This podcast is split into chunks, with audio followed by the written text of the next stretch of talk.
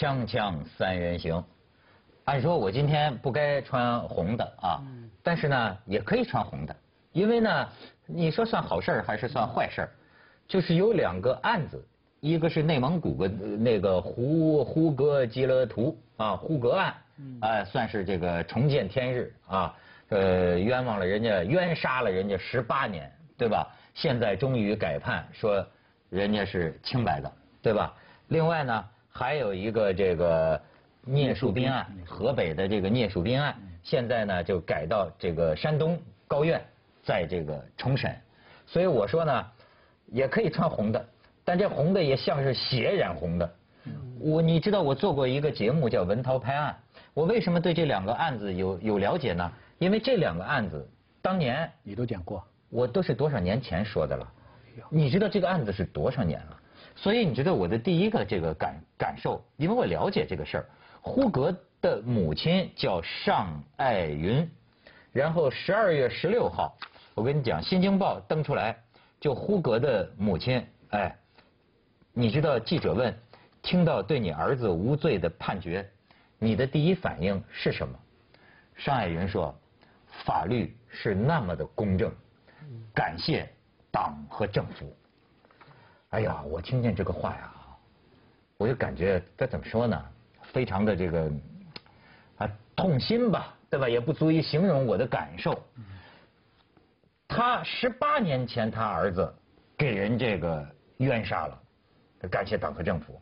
然后呢，二零零五年，就等于二零零五年到现在是九年前，九年前这个真凶就出现了。九年前这个真凶好像叫赵志红，就说是我杀的。你拖了人家九年，到今天你迟来的，就就就那句老话讲，迟来的公正，你是公正吗？你那一个妈妈为了儿子的这个案子，这个喊冤喊了十八年呐，十八年，你知道对于这种家庭来说，那就是这个家庭崩溃了。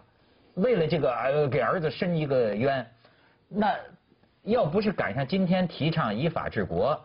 弄出些这些冤案来抓典型，他还不一定，他得感谢苍天吧？他他这你说这好过没有嘛？所以感谢党和政府嘛。所以我也理解，穿上了红的啊。没有也要理解，也要看他用什么语气。我觉得说说实在话，我说句不该说的话，我觉得党和政府应该感谢他，感谢有这么好的人民。我这这没有任何别的意思。对吧？你你谁该感谢谁呀？比如看他用什么语气嘛？因为我没看录像哈。你说《新京报》是文字版，可能他那个比较老实的人就用真的很诚恳的语气讲，不然的话就会那个那个。用要调侃的语气嘛？啊，平反啊，感谢党和政府吧。那不会，我跟你说，这自己的孩子死掉怎么还调侃？中国人民的这种文化浸染呐，是你一个香港人很难领领领领领会的。他已经融化在血液里了。呃，某种程度上讲，他对党和政府的信仰融化在血液里了。所以我反过来说，我真真是讲句良心话，党和政府真不应该辜负。很多老百姓的这样的对党和政府这种信仰，我没有说这，所以子东老师刚刚问的对啊，有没有第一个？你说呃，这是党和政府啊，应该对他有所表示。第一个有没有国家赔偿？他好像有。第二个肯定就得有。对，第二个就是那个当时整个过程里面审判的人、抓人的人等等，有没有抓出来？再要重新去理解。中间谁犯的错？不管是为了追究那些人，还是重建那个制度，哈，有个监察的制度的嘛。而当且，而且有一点啊，假如我想象这个事情发生在台湾，或者说美国，或者说英国，一定要有人出来重新讨论一个什么问题？死刑，废除死刑。因为废除死刑，其中一个很重要的论点是什么？一个人死了不能追回来的，而全世界他们很多统计数字嘛哈，包括了美国、英国的，我们说法治很很有很有传统，可是判错案的比率很高的。嗯，在美国讨论这个废除死刑啊，其中一个很重要的书是有个大法官非常受到尊重的法官，他写回忆录说，我判过二十五个死刑，其实我现在老了，我重新来看，重新来思考，其实里面有十九个。我可以不判死，不应该判死。是，所以你你知道吗？这个二零零五年，我发现很神，所以我这个人很信流年。二零零五年非常有意思，这个呼格案呢和聂树斌这个案子啊，非常相似。因为这个聂树斌这个案子啊，也是上个世纪九十年代这个严打期间，九五年就给毙了，对吧？毙了之后呢，你看真凶啊，这一案两凶，真凶的现世都是在二零零五年。你知道二零零五年还是谁啊？佘祥林的那个冤案，嗯，就是当著名的这个佘祥林冤案也爆出来，而且也就好像就是在那一年，因为这些个事情啊，呃，这个中国的法治系统把这个死刑复核权。收归最高法院了，就是说，就是说，至少是不能轻易就就就杀，是吧？所以我就觉得，你你讲讲讲聂树斌案吧，那个更加复杂，现在还在进行中。哎，聂树斌案，我可以给你看看，当年这个我做这个文涛拍案的这个时候，我们就呃说过好几回这个聂树斌案。你想他拖了多少年？他是。呃，上世纪九十年代被枪毙的，然后二零零五年有个叫王书金的在河南被抓住了。王书金一进去就是说呀，说他奸杀了很多呃妇女，其中有一个就是河北的这个女的，就是聂树斌案说的这个这个被奸杀的妇女。结果这不是一案两凶了吗？所以到二零零七年，他又成为一个热点，我们做了文涛拍案。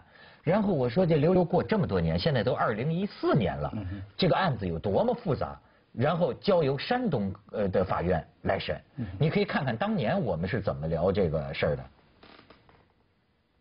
从这个省高院回到家，张焕之看看，这两年多这家里糟蹋的也不成个样，儿子是早就给枪毙了，女儿出嫁了，自己的这老伴儿，这不是偏瘫了吗？两个残弱的这个老人，他说他这两年多呀，为了这个上申诉、上诉这些事儿啊，足花了得有六七千块钱。他们这这农村人家两亩地啊，因为没有劳动力，这个割麦子的时候得得得雇人，请人来帮着割麦子，所以你说这个日子这当然是紧吧。但是尽管这生活都搞到这么样的拮据，但是呢，张焕之老太太。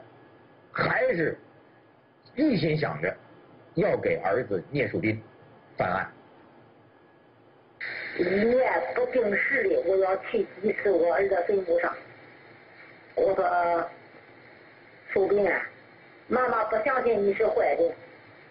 今天妈妈心眼里闷，妈妈心眼里不舒坦，想来跟你说几句话。我在杨家，我肯定要这个为这个。让大伙知道你是个好孩子，你不是个坏孩子。你这银件你要努力的办，你自己一定跟他们这个银件的，把自己的所做的事情、所做什么，一定自己给自己争取。我我我说我们共同努力。这两年我们搞媒体的，把佘祥林当成冤案的代名词，把聂树斌。当成疑案的代名词，可实际上，所谓的聂树斌疑案，究竟是冤案、是错案，还是铁案？到现在也没个正式的结论。今天我们讲了以前拍过的两起案子在今日的最新进展。说明我们不是拍完就完，我们还一直盯着。河北法院到现在还不认为那个王淑金是那个犯案的，嗯，因为他们举出了一些具体的细节，嗯，包括衬衣啊，包括说肋骨有没有断呐，嗯，就是说王淑金讲的这个情况，不是当时这个康某啊，就是受害者被强奸杀害的那个情况，呃。我在我我作为一个旁观者，我看了百度，他们已经有个条目了嘛。呃，我们作为一个业余的陪审团，一个角度来看，我看整个事情的关键是，当王淑金提出他自己犯案的这个时候，他知不知道之前就是聂树斌有这么一件事情？嗯，强奸有没有个罪案？因为我看到的报道说他是不知道的。如果他是不知道的。他在那么多的地方找到那么一个玉米地，说有这个犯案，这个巧的几率太低了。对，如果说他知道的，那么法院的推定也有道理，因为他说他这个是立功。对。他为了说他因为判了死刑了，而且就是呃，只要这个事儿没弄清楚，嗯，他就不会被对，执行死刑，因为他一死，事情真的永远成谜了。哎，所以这个里边最关键的一条就是说，他如果是王淑金有意作假的话，他事先知不知道这个东西？如果说他完全不知道，他自己找出这么个玉米地，至于细节不对哈，我跟你讲，康某啊，在这个事情最开始的初判的时候，就聂树斌被枪毙的时候，他的受害人家家庭已经提出细节不对。嗯，包括说康某会点武功的啦，说他那个什么都，总之细节是很不对的，而且他死的是那个呃，我看了报道说这个聂树斌的父母完全不知道的。嗯，甚至他们去送东西去，根本没通知他们送东西。他说昨天已经死了。哎，这个事儿我姑且说呀，我也不知道，咱事实为依据，法律为准绳嘛，到底怎么回事，还是要调查。可是当时大家为什么觉得你这个不靠谱啊？就是说王淑金说这是案子又出了个凶手之后啊，这个家属啊还没有判决书。嗯。然后你知道很长时间法院没有给他这个出这个应对这个事情的理由就是什么？找不着判决书了。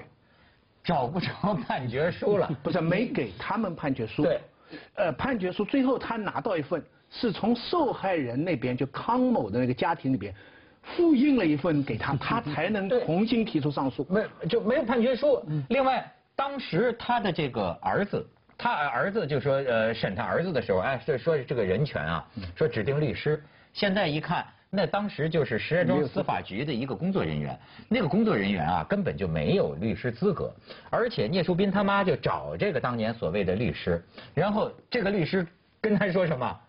我当年做的是有罪辩护，他自己承认了的。然后就是说，那那那聂聂聂树斌他妈就跟他说，你看看人家这报道，你知道当年这伪律师，这伪律师跟他妈怎么说？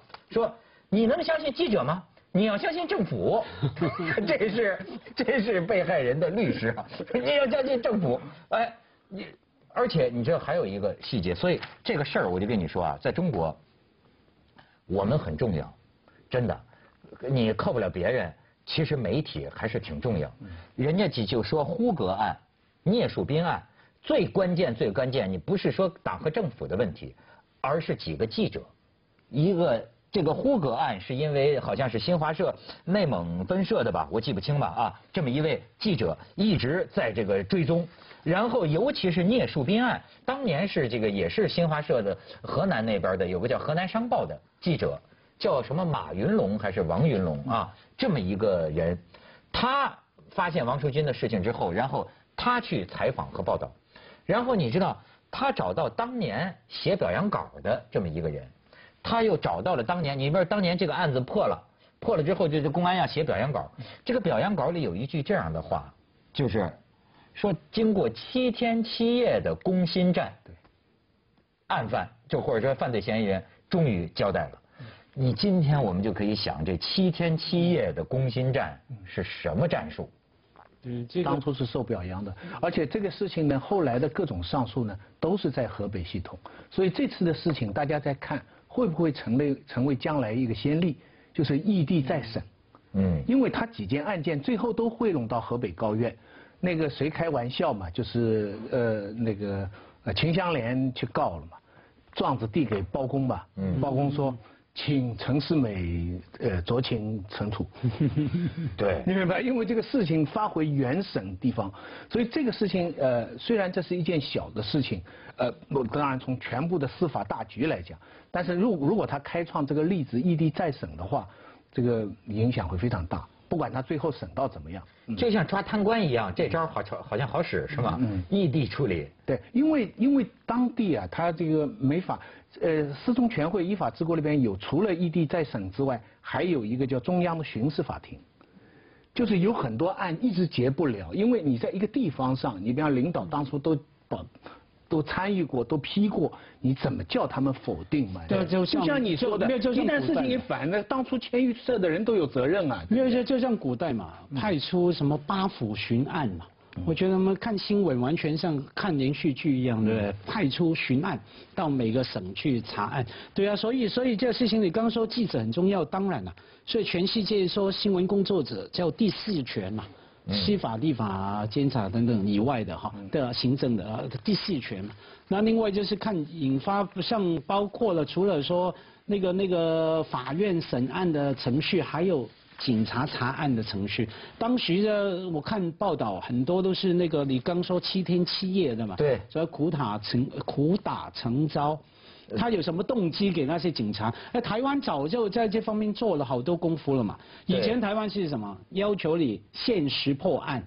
那开玩笑，你一有限时的，给你三天，给你三个礼拜，你就乱来了嘛。警察就限时。我们那个时候为什么说上个世纪九十年？所以说中国的事情，我有时候觉得啊，追究过去啊，就是很很复杂的一件事儿，因为。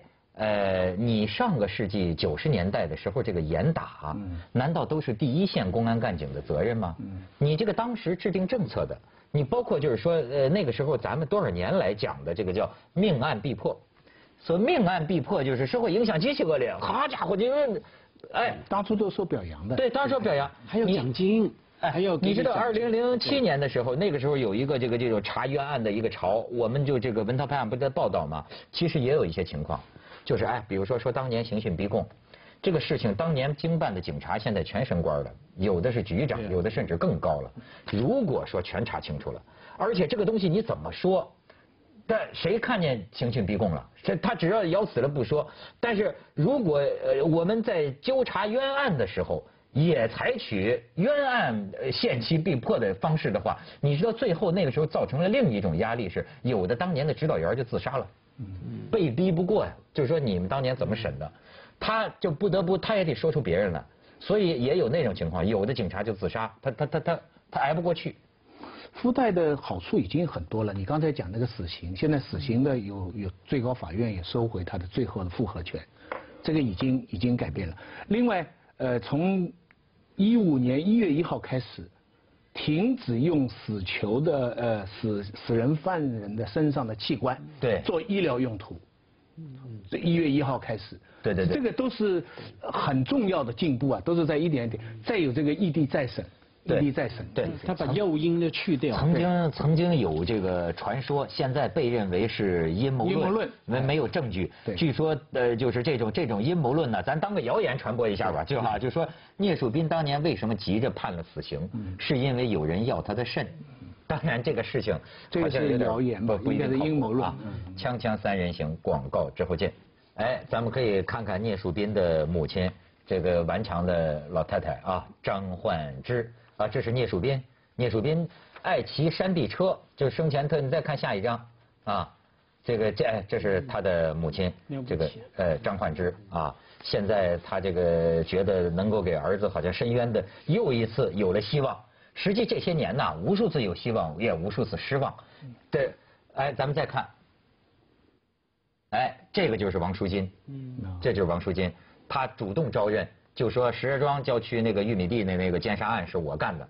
你再看下边，哎，这是他的母亲听到的这个消息之后啊，因为他从来就没相信过。他那个儿子，他儿子，他他他说我儿子哪有这个胆儿啊？他儿子还还有一些口吃，那你知道吗？他就说这当时你怎么审讯我儿子？所以你知道，我觉得对中国的这个法律啊，我觉得网络呀，使得我们进进入一个非常奇异的时代。作为一个中国人，一方面呢，你看啊，我从外国电影里得到了很多 普法知识、法律常识，所谓米兰达规则，包括从台湾电影里，哎，很有一次我就问问一个人，要不就显示出我的幼稚，我说。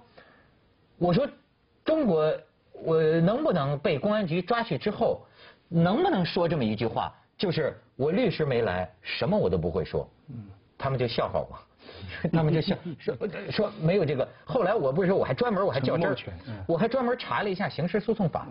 刑事诉讼法，哎，你别以为中国这个确实跟外国不一样。中国就是说，犯罪嫌疑人必须如实回答公安人员的提问，没有给你这个沉默权。可是你知道，这个里边你这个法律，我认为有个不逻辑的地方，就是你既不给他这个沉默权，你让他如实回答，OK？那么从另一方面来讲，你又反对刑讯逼供，那么结果会出现什么？结果会出现我，比如说我这么说，我要就是沉默，我就是不说，你怎么着？不是。你他的意思就是说，你你不能沉默，但你可以说这不是我做的，这不是我做的，我没有说过，我没有说过。对我沉默。在这种情况下，你也不能用刑讯逼供。但问题是，情况不是这样，对不对？呃，对啊。那你是查过没有沉默权，还是他没说没有沉默权？对，这在咱们国家一直就是他就说你必须如实招供。我们的因为那一条可以这样理解，你不能讲假话。他不是说你一定要说话。他说：“你必须如实回答，关键字是如实，如实回答。所以不表示，假如只有这一条，不表示说他没有沉默可是你知道这一点为什么特别重要？上世纪九十年代，好多屈打成招的冤案，就是因为我国当年司法体制啊，太重口供，你其他的证据都不完整，那不要紧，他招了。你要想想人家的法律为什么有这么一条？就是说你有权沉默，如果你说出来的。”对你不利，就说人呢有权保卫自己的利益。对。另外，他夫妻之间还有这一条：你老公犯了罪吧，老婆有权利不揭发他。嗯。这这一离婚了哈，一签字了，你要不揭发他，你就犯罪，你就同谋。嗯。但只要那个结婚的没离婚的没签哈，他就可以不揭发他，你不算同谋。所以这个就是法律跟天理跟人性之间的很复杂的关系。你你你你知道，就是说是这个他们当年啊，在最早的时候，美国我跟你说，跟当年中国九十年代也有一拼，曾经有过那么一段，就重口供。但后来人家也是司法依法治国了以后，依法治国了之后，出现一个很奇怪的现象，就是头几年啊，的确犯罪率高升，因为案子都破不了。这个你美国警察也是觉得麻烦，就是说老让我们搜集证据。因为光凭口供不行，对，这样就给他的破案确实增加很大麻烦。但是，但是，过了一些年之后，整个的司法形势越来越健康，越来越好。所以这是一个过了那个关，因为啊，特别谋杀案嘛，不仅不能靠口供，还要有动机，还有杀人的工具。以前许多年前台湾发生一个案件，有个人被控谋杀死掉了，然后呢，有个警察十多年来去他家照顾他老爸。原来就是那个警察逼供的，他良心发现，获益不浅。